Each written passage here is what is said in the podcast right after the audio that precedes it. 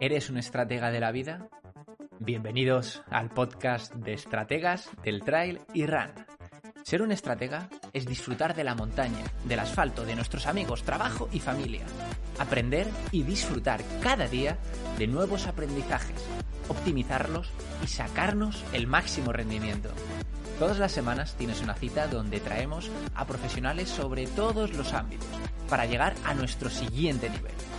Esto no es un podcast más de entrenamiento, es un podcast de vida. Vive como un estratega, sé un estratega.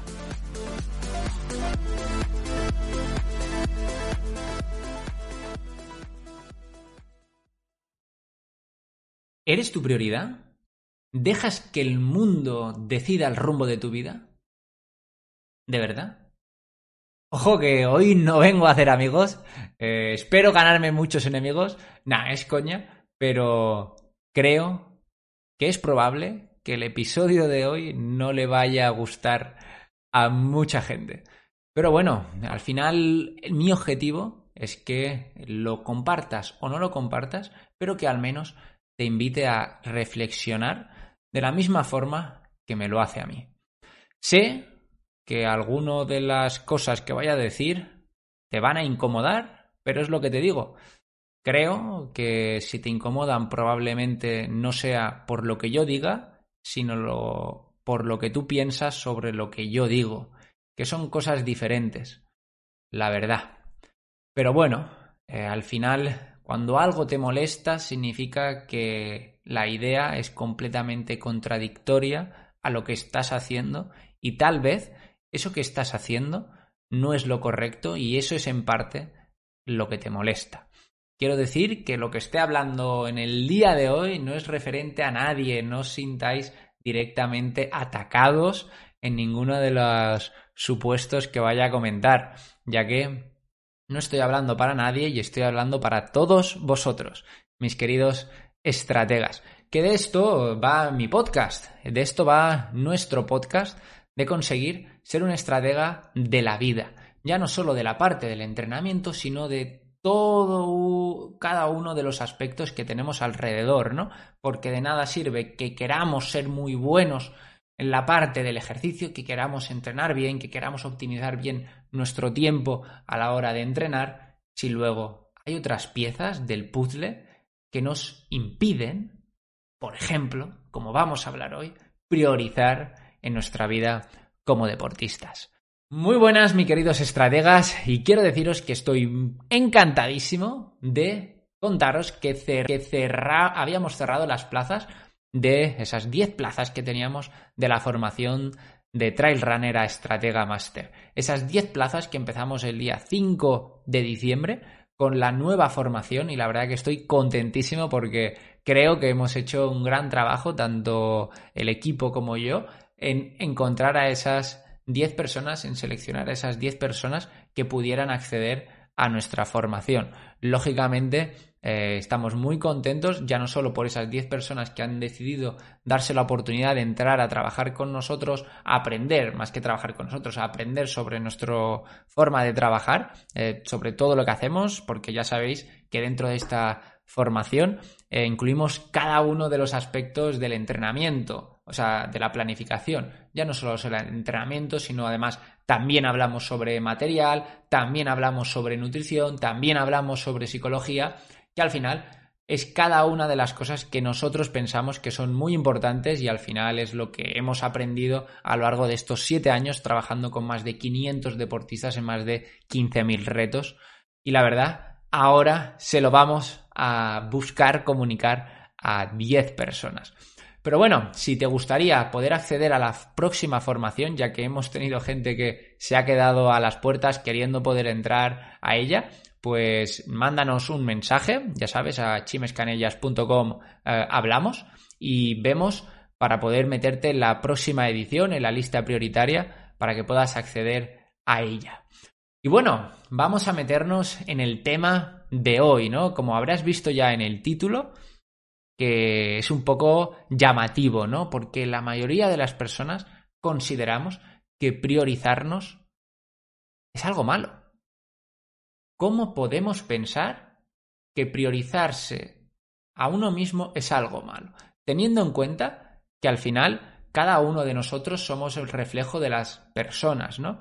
Y si nosotros tomáramos las mejores decisiones para cada uno de nosotros, probablemente serían mejores para el resto.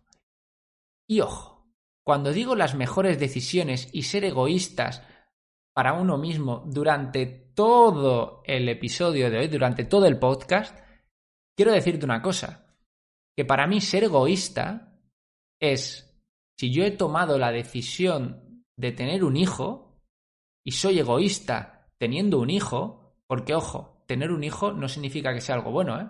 Has tomado una decisión y tenemos que ir a muerte con ello. Yo he tomado la decisión de tener un hijo, he sido egoísta a la hora de tener un hijo, yo tengo que ser consecuente con mis decisiones. Consecuente con mis decisiones. Entonces, si no quiero cambiar pañales, pues no me jodas, pues no haber tenido un hijo. bueno, luego cada uno sabrá cómo lo, lo congenia, ¿no? Pero tenemos que ser egoístas en nuestras tomas de decisiones y una vez que las elegimos, tenemos que ir a fuego con ellas. Tener un hijo es igual a cuidarlo. No cuidarlo y ser egoísta y, y solo dedicarse a uno mismo, no, no, no, no. Ojo, no van por ahí los tiros. Ya lo quiero decir de antemano, porque sé que a, alguno de vosotros probablemente la palabra egoísta ya le vaya a causar repelús, sobre todo a los que ya estéis pues por ahí corriendo o yendo al camino al trabajo, que sé que muchos lo escucháis el podcast así. Cuando escuchéis esta palabra de hostia, tío, que tienes que ser egoísta. Sé que a muchos os va a parecer extraño, pero quiero que la entendáis de esta forma. Cuando somos egoístas, debemos ser consecuentes con cada una de, nuestras decisiones. Ostras, chin, pero es que eso no es lo que significa egoísta. Ya, ya, ya lo sé. Pero eso es la connotación que le doy yo y la que quiero compartir con todos vosotros en el día de hoy. En primer lugar, quiero hablaros sobre el amor. Me cago en la puta el chimo y que se nos ha vuelto filosóficos. No, no, sí. Quiero hablaros sobre el amor, la relación entre un padre, una madre, tener un hijo, tener una pareja, pero desde la parte egoísta. ¿Y por qué? Porque muchas veces pensamos que tener un hijo es igual a tener que dejar de hacer nuestras cosas. Si yo quiero correr, ostras, pues ¿qué le voy a enseñar yo a mi hijo mejor que los valores del deporte. Si yo tengo una pareja, ¿qué le voy a enseñar yo mejor que mi día a día, que lo que más me gusta, que mi afición, que lo que me hace feliz es entrar en meta? ¿Cómo no se lo voy a enseñar yo a mi pareja? ¿Cómo no lo voy a enseñar yo a mi padre o a mi madre? Verme disfrutar en cada entrenamiento. Y no en cada entrenamiento, pero si no, la superación que supone salir a, entrenar un día de lluvia o un día caluroso, de me cago en la leche. Entonces, ¿cómo podemos no ser egoístas en querer no entrenar a pesar o en consecuencia de tener cosas bonitas como suponen el apartado del amor, con nuestra pareja, con nuestros eh, amigos, con nuestros hijos? ¿Qué mejor forma de transmitir amor siendo egoístas con nuestro deporte? Hostia, macho. Es que a mí no me cabe en la cabeza. Será porque yo lo tengo muy inculcado en mi familia que mi padre pues seguía haciendo deporte a pesar de tenerme.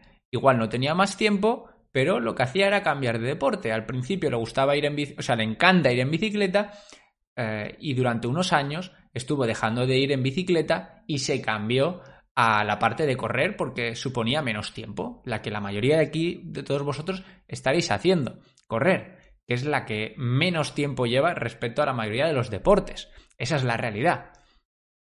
Entonces, ¿por qué es menos tiempo? Porque cualquier ciclista sabe que si el fin de semana no haces 5 o 6 horas es como si no hubieras entrenado.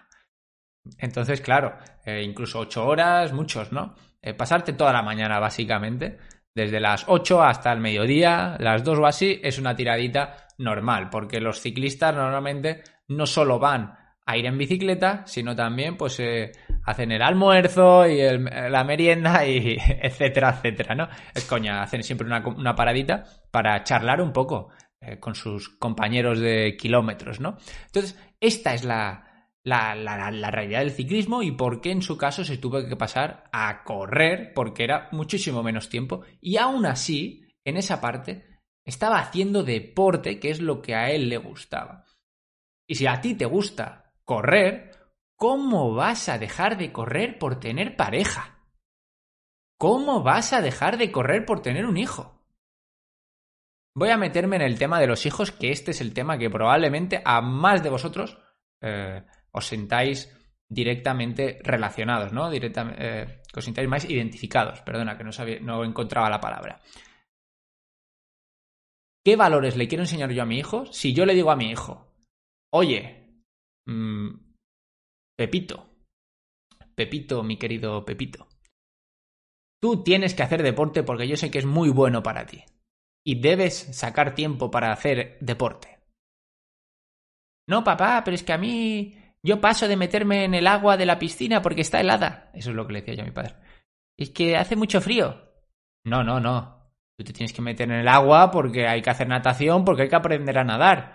No, papá, no, no, yo prefiero irme a jugar a los videojuegos, que es lo que me gusta a mí. No, hijo, tienes que meterte en la piscina. Te obligo a ir a la piscina. No, papá, tú eres muy malo.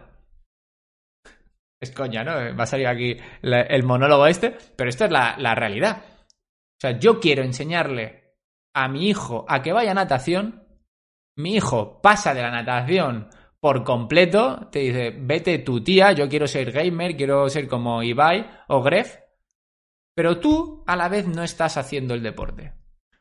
¿No es mucho más sencillo que tú hagas deporte natural? Creo que es algo muchísimo más natural que decirle a tu hijo, no venga, vete a hacer ejercicio. No venga, levántate por la mañana un sábado a las 8 de la mañana en lugar de irte de fiesta el viernes por la noche con tus amigos. Vente conmigo a correr porque esto es muchísimo mejor para ti.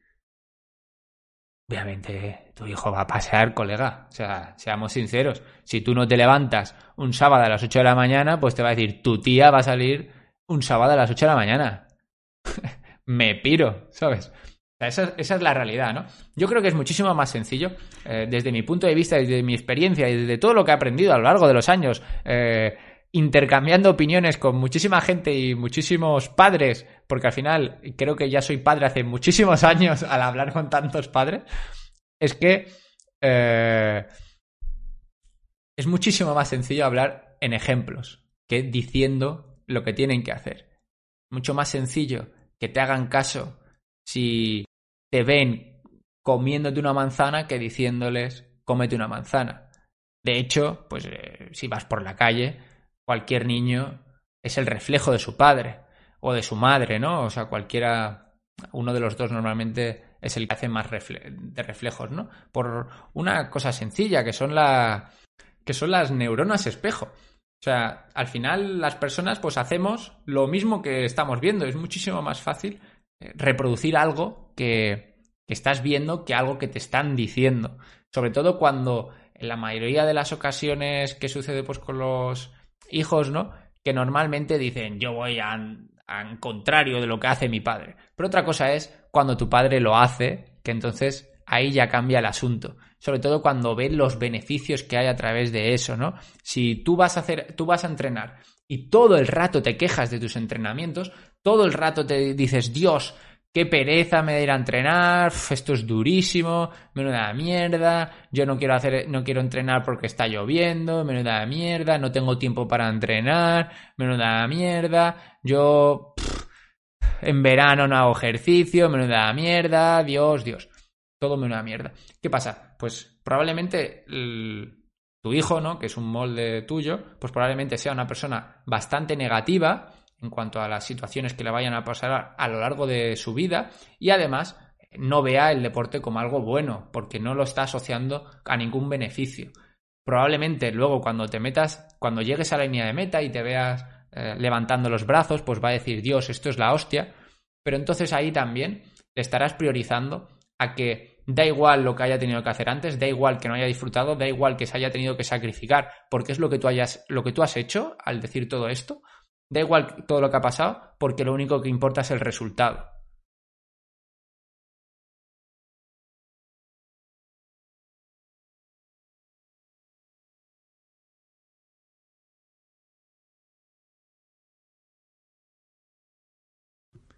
¿Cómo vas, estratega? Si te está gustando este episodio, si estás aprendiendo realmente, quiero invitarte a que pases por el link de la biografía y puedas descargarte los 5 secretos clave que van a ayudarte a poder mejorar muchísimo más como deportista. Te aseguro que es un método que he utilizado Entonces, más de 350 le va a suponer muchísimas frustraciones. Y ahora pasar toda tu vida en resultados, aprovechalo pasar toda tu vida y en objetivos y haz que tus crea sueños muchas frustraciones sean porque mucho no se disfrutan el camino. Y la realidad es que la mayor parte del camino, la mayor parte del tiempo lo, nos lo pasamos caminando, más que llegando a algún sitio, más que llegando a una meta.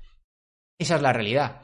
Entonces, si lo que nosotros buscamos es querer ser un molde para, o sea, un ejemplo para nuestros hijos, lo más fácil es para nuestros hijos, para nuestros pareja, para nuestros padres, para nuestras madres, eh, para nuestras mujeres, eh, hombres, ¿no? Para nuestros, no sé qué palabras se utilizan hoy en día, muy raras, que yo aún no las tengo incorporadas. Si lo queremos ser, es mucho más fácil no utilizar las palabras y utilizar los ejemplos. Esa es la, la realidad que yo he visto a lo largo de todos mis años, que son muy pocos. Dirás, Chime, tú eres un puto niñato. Pues vale, yo soy un puto niñato, pero eso es lo que yo he visto. Puto niñato, pero bueno, son así las cosas. No creo que la mayoría de que estéis aquí escuchándome no estéis de acuerdo con esto que os he comentado ahora mismo. La verdad. Y por otro lado, quiero comentar, macho, ahora que llega final de año, ahora que llega un momento en que todo va a ser felicidad, amor y odisea, quiero decirte una cosa. En cuatro palabras. Te vas a morir.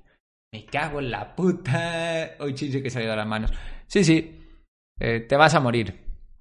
¿Y por qué? Porque al final, sin lugar a dudas, yo pienso que debemos ser egoístas en decidir qué hacer para disfrutar de nuestras vidas. Y eso no significa no darlo todo para otras personas, no significa no querer a muchísimas personas, no significa no querer pasar tiempo, no querer eh, no ir a entrenar, no querer no dejar nuestro trabajo, no querer X o Y que tú consideres ser egoísta, sino ser egoísta en tomar nuestras propias decisiones. Eso es lo más importante. Y recordar que nos vamos a morir es algo que en nuestra cultura, la mayoría probablemente seáis cristianos, morir es algo pues que se te dice que vas al infierno o vas al cielo, ¿no? Pero ¿cuál es la realidad? Es que lo que estás viviendo ahora mismo no va a continuar. Esa es la realidad de todas las religiones. ¿Y eso qué significa? Pues que tienes un tiempo limitado. Esa sí que es la realidad. Porque sabemos que lo que estás viviendo ahora mismo y con toda la gente que tienes a tu alrededor, ya no lo vas a continuar pasando ese tiempo, ¿no?